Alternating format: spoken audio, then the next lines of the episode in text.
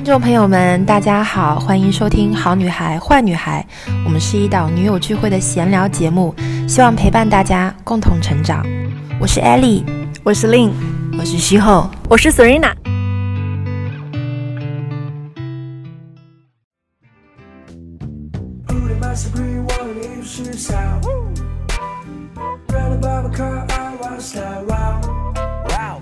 今天我们要来聊什么呢？我们要来聊一种生活方式。诶，这个话题我喜欢，就是呃，lifestyle，对，洋气的说，怎么这么洋气？我们经历过什么 lifestyle？我觉得生活方式并不是可能一种，或者是某一种。模式下的东西，我我觉得它是商业产物，就是商家想要卖什么的，他就告诉你这是一种生活方式，对？如果你认同，如果你喜欢，你可能就会为这个东西买单，是这样子的。但是我觉得每一个人，不管是谁啊，就算是你说是非常简单的租一个房子，然后进行一些布置，然后自己小小的，我想要把它打造成简简约的风格，我想把它打造成什么田园的风格等等，这可能都是你的选择，就是都是可能被成。为一种你自己在真实生活的一种状态，这个是我们认为的一个生活方式的一个体现。但今天为什么会聊这件事？其实还是要源源于你上次跟我讲的一个事情，就是你说你之前去学习的时候住的是一个什么酒店，然后让你觉得哎，第一次体验到一种非常没有负担的生活。你愿不愿意分享一下这件事？嗯，我觉得可能这个对比，嗯，四五年前，我觉得这个时间维度可以跨的。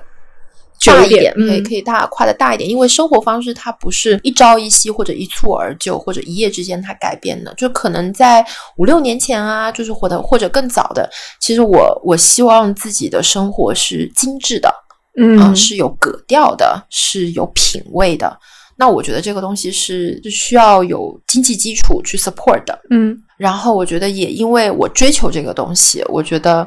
嗯，我的生活或者我的事业是肯定是有一些主观上面的改变的。最近发生的这个事情，我觉得，嗯，我觉得消费大降级啊，或者说是消费降级，包括所谓的这个极简生活啊，我觉得越来越多在大家在追求这个，也完全一种不同的生活方式，就是更贴近我们自己呃本质生活的。嗯，可能是更有功能性的，满足基本生活的一些选择。我为什么对那一次的这个旅行会更有体会？是因为，嗯，我我当时入住的是雅朵嘛，嗯，然后我觉得这个连锁酒店就是给人的感觉就是它是平价，但是嗯，住的非常的舒心。呃，房间小小的，是干净的。你说它有多豪华吗？我觉得也还好，没有。但是我觉得就是可以满足入住酒店基本的需求。是我我当时是这样，我我住的那个房间楼下有一处工地哦，所以我睡觉的时候，我外面是哦，有打钻机的声音。对，呃，然后你知道这个酒店方他做了件什么事情吗？嗯，他在我床头放了耳塞。哦，嗯。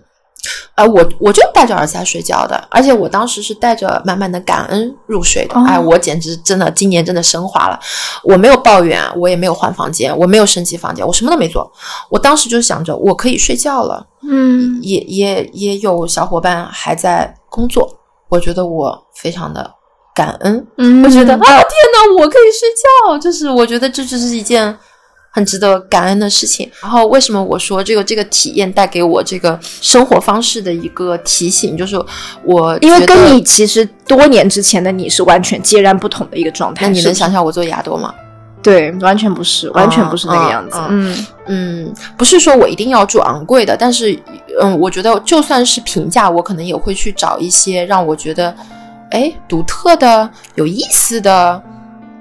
嗯，就是不同体验的啊，就是我觉得我可能会有更多的这个需求在在这件事上上面，就是它跟绝对值没有关系。那在入住雅朵这件事情上面，包括在楼下喝咖啡、吃吃面包这件事情，其实我跟我的小伙伴就这个例子或或者我这个体验我也讲过蛮多次了，但是我愿还愿意再讲，是因为我感觉这种无负担的生活方式，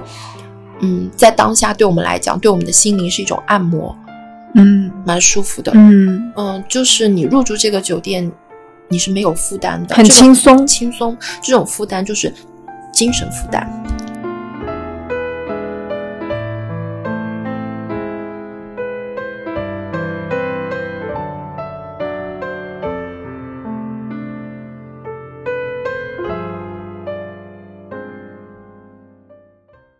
那反过来的例子是什么？Ok 我入住宝格丽嗯我不得在房间里面拍死，嗯，好好晒一晒，好好晒一。晒，嗯是不是？我我把所有的我 BQ 的新款全部带过去，哦对不对？我入住宝格丽了，我赶紧十个饰品，然后再加几个、哦几个这多多少期的这个这个新品，我不得赚回来吗？哦，明白了，那它就是一个有负担，的事情。是是，它就是一个有负担的事情，所以就是我我就是觉得，有时候我们去选择一些无负担的出行方式也好，物件也好，嗯，消费体验也好，我觉得就是让自己舒心，不要给自己增加额外的负担，很纯粹的一种体验，非常轻轻松纯粹，嗯，轻松。我觉得这就是为什么我我在吃方面，我是非常非常喜欢吃一些苍蝇小馆啊，嗯然后一些社区的一些小小店铺啊什么的。我根本不追求，就是尤其是在美食这件事情上面，其实我是没有那种 extra value 的。嗯，我只要你东西好吃，我我不在意你这个其实就是，纯粹，就是、嗯就是我就只在意你好吃这件事情。东西本身。OK，好，嗯那在入住这件事情上面，其实我们也是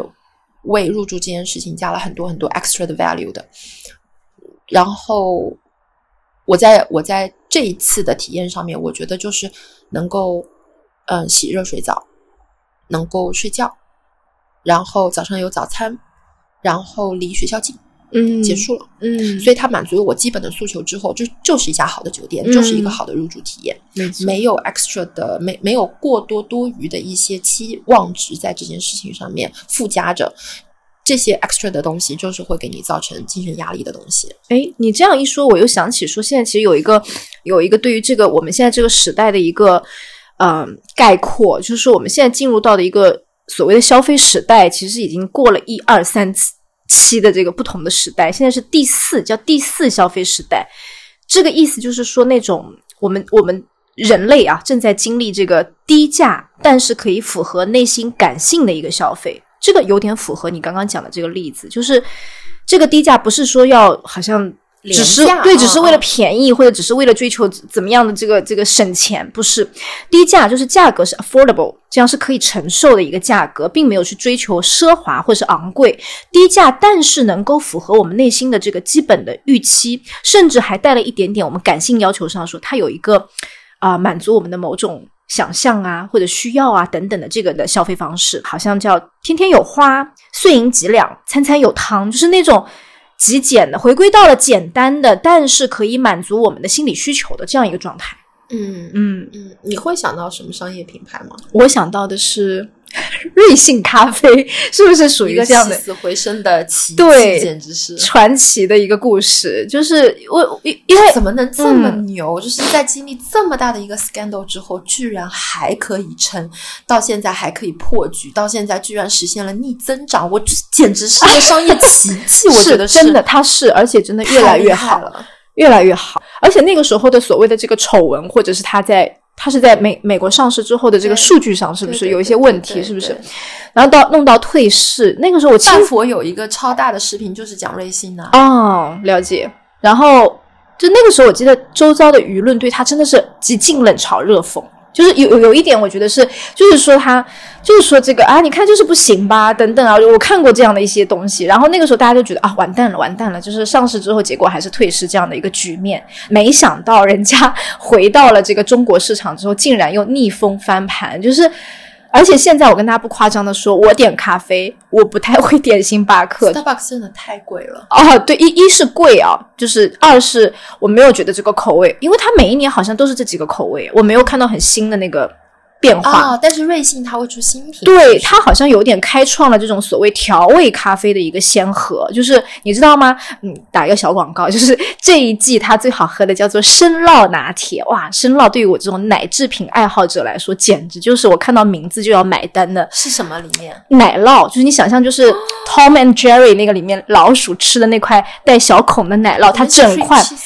对它整块丢到咖啡浓咖啡里面去化掉之后，那种厚厚的绵密的感觉，哇塞！我乳糖不耐哦，我我真的很爱喝，就是我一喝到这个。我一看到这个名字旁边写的新品，我当时就说我要点来尝，然后那一口下去，哇塞，浓郁！所以我当时就觉得说，每一年它都在 是产品经理，他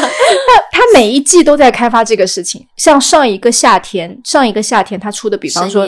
啊，生椰是可能前一年的时候的一个爆品。上一年在夏天的时候，大家想要追求，它不会出那么那么厚重的东西，它会出一些清爽轻提拿铁。啊，我有看到过，就是哎，你会发现说他在跟着这个时代，他在密切的观察着消费者的需求。哇，我觉得那当然，我就是一个产品经理魂，我就是太关注这些。我觉得啊，每次他出新新菜单，我就啧啧称奇。我想说又被他拿捏了，所以这个感觉跟我非常好。而且你还跟我分享过一个他们的例子，说关于天气，他们也有应对。这个也是我我我特别想讲，就是因为我关注瑞幸，是因为。我觉得他他在我心目中是一个商业奇迹，嗯，是一个逆风翻盘，而且经历过涅槃，然后又重生的一个商业故事的主角，在我心里面已经从原本就是老鼠过街人人喊打的一个局面，变成现在人人称羡。我办公室里面其他的小小姑娘，基本上就是到楼下买瑞幸，就是我觉得得用户者得天下，没错，他得了明星，没错，而且他这个明星是。有产品和低价加持拿回来的，嗯，它整个线上系统基本上有两千万的私域的用户嘛，嗯，然后在我我这个我这个故事也是在刘润老师的那个年度演讲里面听到的，他意思是说，瑞幸里面的人跟他讲，他们有一个叫做雨天。雨天券还是有一个雨天的一个优惠的，那为什么呢？是因为雨天的时候，大家可能就不太愿意走进走进店铺去，呃，走进线下的这个店铺去去买咖啡。那么他为了呃继续继续导流，那他是用这个大数据去预测你城市当天的这个降雨量。然后根据这个降雨量给你发这个雨天券。哦，好智慧哦，呃，也可以通过线上买单，是对对对对对对对，所以就是你你可以呃外卖，也可以自提，就是就是我觉得现在的零售已经线上线下不分了嘛，没错，它可以用线上的一些数据和手段啊把你引流到线下。但是很多人他其实像我，我到瑞幸，如果我买咖啡的话，他还是让我在小程序下单的，是啊，所以它其实还是一个线线上的一个销售的一个行为。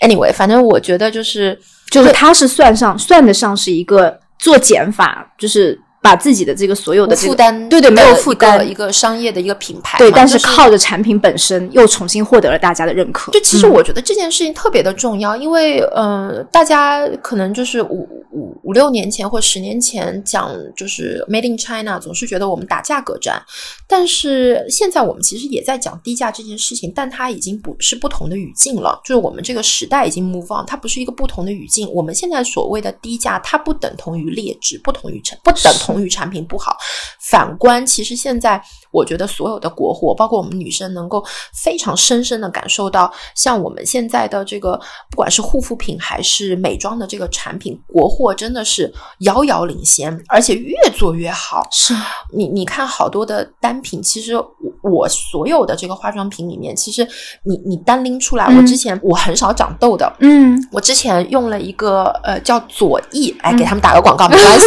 嗯嗯。因为我太少长痘了，然后我当时佩奇还没有上那个就是祛痘精华的时候，我是自己在呃淘宝店买了，它就是有一个叫滤镜滤镜精华，反正它是一个祛痘的，我用着我觉得肤感特别好，然后一周不到，我那个痘啊，包括全部都消下去了。就是呃，我我为什么想说这个例子，是因为我觉得评价是国货努力的一个结果，它的背后是高效的供应链和成熟的技术。呃，甚至是自主研发，还有包括市场的，就是我我们大家对这个市场的一个认可，嗯，就是我觉得这个背后是一件挺棒的事情。对，而且包括刚刚我们提到瑞幸的这个雨天券什么，你不觉得是一个呃品牌方对于整个市场的一个敏锐的洞察力？完全是，对他可以把所有的生活当中的日常的细节。给大家都考虑到周到，而且通过这个细节的方式变成了一个它的营销的机会。我觉得这样的细节是非常非常值得可取的，而且包括你刚刚提到说，除了我们喝的、吃的、护肤的。包括你也做衣服，那你可能其其实也有体会。其实，在目前大家在买的一些单品上面，可能也会做减法。我们现在两个人穿的都是 BQ 的摇粒绒新出的摇粒绒。呃，我我们这套摇粒绒买的人特别多，就是我们其实当时是没有想到，因为我当时想做摇粒绒的时候，Tina 是坚决反对的。他说他觉得太廉价吗？会。首先，他说你你要买摇粒绒，你不会去优衣库啊？大家肯定都去优衣库买了，怎么会怎么会买 BQ 的摇粒绒呢？我说，可是我就会穿呀。我说我就会穿。我说我冬天我在家我就想穿摇粒绒，但是我不想穿 优衣库的摇粒绒，就看上去有点有有不够符合你的设计的概念，就不是不是我。居家想要呈现的那个状态，我还是想要有一点点时髦感的，对不对？还是想要一点点 style 的，所以我做了一个套装。然后做套装的时候，我们又内部又产生了分歧。哦，我我我说成套买，我说一套好看。他说人家不会穿你这个肥肥的这个裤子的。哦。然后，Tina 的意思就是，你的团队觉得，就是当代的女性其实还是在意外表的那个线条啊，或者什么会更多，是不是？所以当时有这个会会觉得太太 sporty 了，或者太居家了。然后，就 Tina 他们就会觉得说，又不是所有人有你这个身高，你能够把衣服撑起来，你要考虑到小个子。殊不知，一米五八的令姐今天也穿着摇粒绒出门了，你知道吗？我成都那个朋友丹丹，她来那个杭州做直播，她就买了这套。嗯嗯。他说穿的也太舒服了，对对对，所以就是我我们 BQ 也也有在做一些自己风格和定价的一些调整，但是我我没有觉得丢脸。我没有觉得好像我们在走下坡路，反而我觉得我们在顺应这个时代。我我特别特别赞同和喜欢这句话，就这个也是我今年的一个体会，就是我们觉得说以前可能会觉得自己卖便宜一点的东西，单价低一点的东西，会有一点点羞耻羞耻感，对羞耻心，会觉得哇，人家都是卖高大上一千块、上千块、几万块的单品，我我我我我卖这么便宜的东西，我卖一包茶，我卖一盒茶包，然后可能打个折之后。只要十几块、二十几块，原价也不过就三四十块一盒，好像有点太便宜了，就好像心里面觉得对这件事情不确定或者不认可。但后来我会发现，这个完全全是自己内心自己给自己加了一个枷锁。然后到了今年，其实我会发现说，做这件事情无比的正确，因为包括 刘润老师都提到，在这个大的趋势当中，年轻人开始出现了早 C 五 T 这样的一个。新名词，就大家护肤会说早 A 晚 C，然后现在是早早 C 五 T 的意思，就是早上是 coffee 是咖啡，大家都会上班前来一杯，下午的时候大家都开始喝茶了，而且我们还发现更细腻的数据显示，大家不光是喝茶这件事情，还对这个。冷泡茶，哎，就是理查德在做的，我们自己在做的那个茶包，冷泡茶，包括白茶等等，都有了很大提升的一个搜索量。我就会发现说，我们做的这件事情，好像就是大家所需要的这种被需要的感受和这种，就是让大家觉得，哎，我做的这件事情好像终于越来越被认可的这种感受。给了我非常大的信心，所以今年大家会看到我们的品牌，包括我自己在做的很多内容的输出，也有了就是巨幅的一个变化。从这个声量上，或者是从整一个呈现的状态上，包括大家想要看到的一种氛围感上面，我们也通过一包小小的茶包，一杯暖暖的奶茶，去带给大家说，生活可以是低价的，但是可以符合大家内心那种感性的需要的。所以，为什么会在大家看到所谓我们在做的这个事情？BQ 的衣服、佩奇百货的护肤品、理查德的茶包，包括我们刚刚提到的瑞幸啊、住的雅朵酒店啊，从各个衣食住行里面，其实到最后都是直指人心。就是我们好像现代人对于心理的安慰和需求越来越多了。嗯，我我也不想说好像我们不赚钱啊什么的，我觉得这个也是不可能。你做商业，呃，追求利润、追求增增长是一件正确的事情。是。呃，但是我觉得让大家买的没有负担是一个修行，是一件我觉得很很棒的事情。所以我现在越来越关注性价比，呃，性价比、评价，还有包括就是能够为我的生活提供无负担感受的这种，呃，生活方式，其实是一种对生活方式，就是产品或服务吧。嗯，对，因因为我觉得精神压力已经够大了，就是。千万不要给自己再添堵了，也不要再自己给自己额外的制造一些没有必要的焦虑。所以我觉得那个第四呃第四消费时代是吗？嗯我觉得大家肉眼可见的，其实我们走在我们前面的其实就是日本嘛。没错，啊，就是日本人，你去看他为什么像呃断舍离啊，然后包括收纳啊，然后包括嗯呃极简生活、极简主义，其实我们看到的一些呃素材或者说是资料信息，其实很多都是日本那边的，是因为他们已经经历过已经经历过了啊，已经经历过了。我觉得我们也会慢慢慢慢涌现出这样子的商业的品牌和喜欢这种生活方式的这个消费的群体，不一定是一定要去 logo 化。我觉得只是说，要回归到产品本身。你到底是在为你的用户提供什么产品和服务，就是你的价值到底是从何而来？我觉得瑞幸它能够逆风翻盘，我觉得不是资本，是因为它的它的产品确实帮它赢得了市场。没错，因为当我们去提到它的时候，我想到的就是它的某一个口味的咖哎我啡。想到的就是深椰啊，对对没错它的大爆款，嗯，啊，我想到的是深椰。所以产品最终还是一切的法宝。嗯，我觉得是的，就是最终你到底卖的是什么？是你你如果做吃的，你就得好吃，这个是最最关键的你如果。卖衣服，你就得好穿，好穿，对吧没错，你要舒服，要嗯，舒服，，对，然后让大家觉得说买的没有负担，没错这个还是嗯挺重要的。是我们也是一档，就是希望让大家能够减压的，对，解压就跟着我们一起闲聊就可以了，不用去想太多太深的东西，我们会畅所欲言。然后包括我刚刚提到那个心理的部分，因为今年其实，在经济环境也好，市场的消费的压力之下也好，其实大家都开始向往说一种情绪的自由。今年大家听到最多的词语，小红书的热搜词语就是松弛感。人人都在每一个博主录 vlog 的时候都在提这个词，然后，然后在我看来，其实这个就是真正的显示出大家已经迫切的需要让自己解压和放松的一个记号，一个信号。所以，包括我们在数据里看到说，哎，对于冥想啊，对于心理啊等等的搜索词词量高达百分之两百，增长了百分之两百以上，就就可见就是。就是刚刚所说的这个第四消费时代的到来，大家想要做减法，想要没有负担的这个生活的迫切，还是蛮真实的一个存在。对该卷还要卷啊，就是 为什么要拉回到该卷还要卷？你松弛感你是追求不过来的，你只有卷卷卷到一定的高度，你才能松弛下来呀。哎，大家不妨去听听我们之前那一期哦，在卷和放松之间，对那期我觉得很好的，就是在聊到说松弛和卷这件事情中间的那个状态。我觉得是松和卷还是要交错着来了，就是在不同的事情上面。嗯，万事皆可 balance 嘛，也没有一个概念是说一定是正确或一定是错误的，就是大家 balance 一下就好。是的，就是卷卷到深处自然松 松弛下来了，松弛到后面你觉得没劲了，你也会卷一卷，自然卷。对，就嗯自然卷了。最后，我想给大家推荐一本书，哦一个猝不及防的推荐，就是我想跟大家说，我最近双十一的时候买到了一本叫做啊心流的书。然后呢，这本书其实蛮早就出了，然后是一个很著名的作家米哈里来写的，大家可以去搜搜看啊。然后这本书我还没有完整看完，但是我拿到之后翻了几页，就觉得。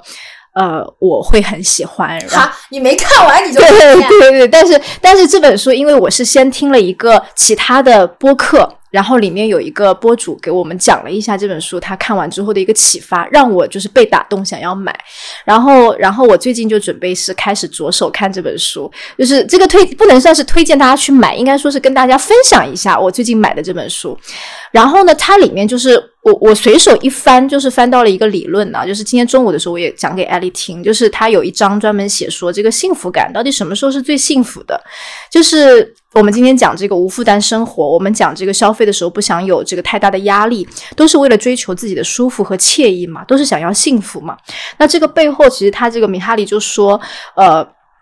幸福感，当你去问自己，如我是否幸福的时候，这个感受就是荡然无存，就是不会让你有幸福的感觉，因为你在意它了，你关注到它了。但是当你真正的投身到你热爱的事情当中去的那一刻，你完全忘我的时候，幸福感、成就感都会随之而来，是一个就是我们刚刚讲的，就是自然而然的过程。所以，无论是我们现在在追求的这个时代，大家正在身体力行的这个消费时代也好，还是我们正在精神上追求心理的解压也好，无非都是大的这个时代和背景给予我们每一个个体的体验。那包括我们大家想要追求每一个个体回到我们自身，想要追求这份闲适，想要追求这份心理的舒适，我们也需要自己去做这个平衡。所以今天的这个播客的最后，我们也想跟大家说，就是无论是哪一个状态之下，反正投入的去做好自己手头在做的事情，我觉得就够了。不要去想太多，不要去想太多，你会收获到你全身投入之后的那个结果。收尾。那我们这一期播客就到这里喽，希望大家轻轻松松、开开心心，拜拜喽。You take him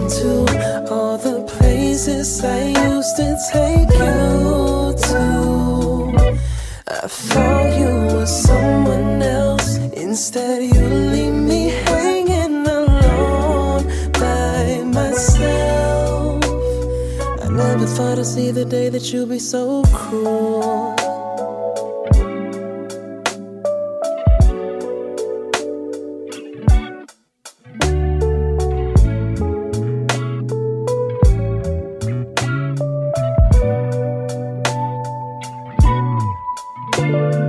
Why you playing games? Wish it was the same. Probably never gonna be what it used to. I stress when there's nothing left. You gonna believe acting all brand new lady. Cause each time I tried, girl, you made an excuse. Just trying to avoid it and hiding the truth. See, you would rather run away from it. I just wanted you to say something. Still can't believe you do me like this. How could you I used to take you to? I thought you were someone else. Instead, you leave me hanging alone by myself. I never thought I'd see the day that you'd be so cruel. And I don't wanna make things complicated.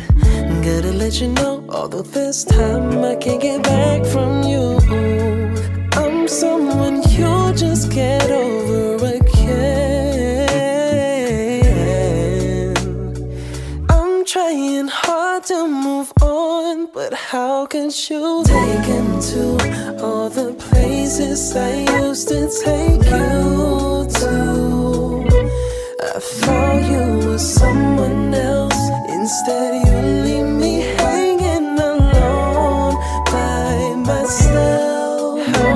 you take him to all the places I used to take you to? I thought you were for me, someone else. Instead, you leave me hanging alone by myself. I never thought I'd see the day that you'd be so cruel.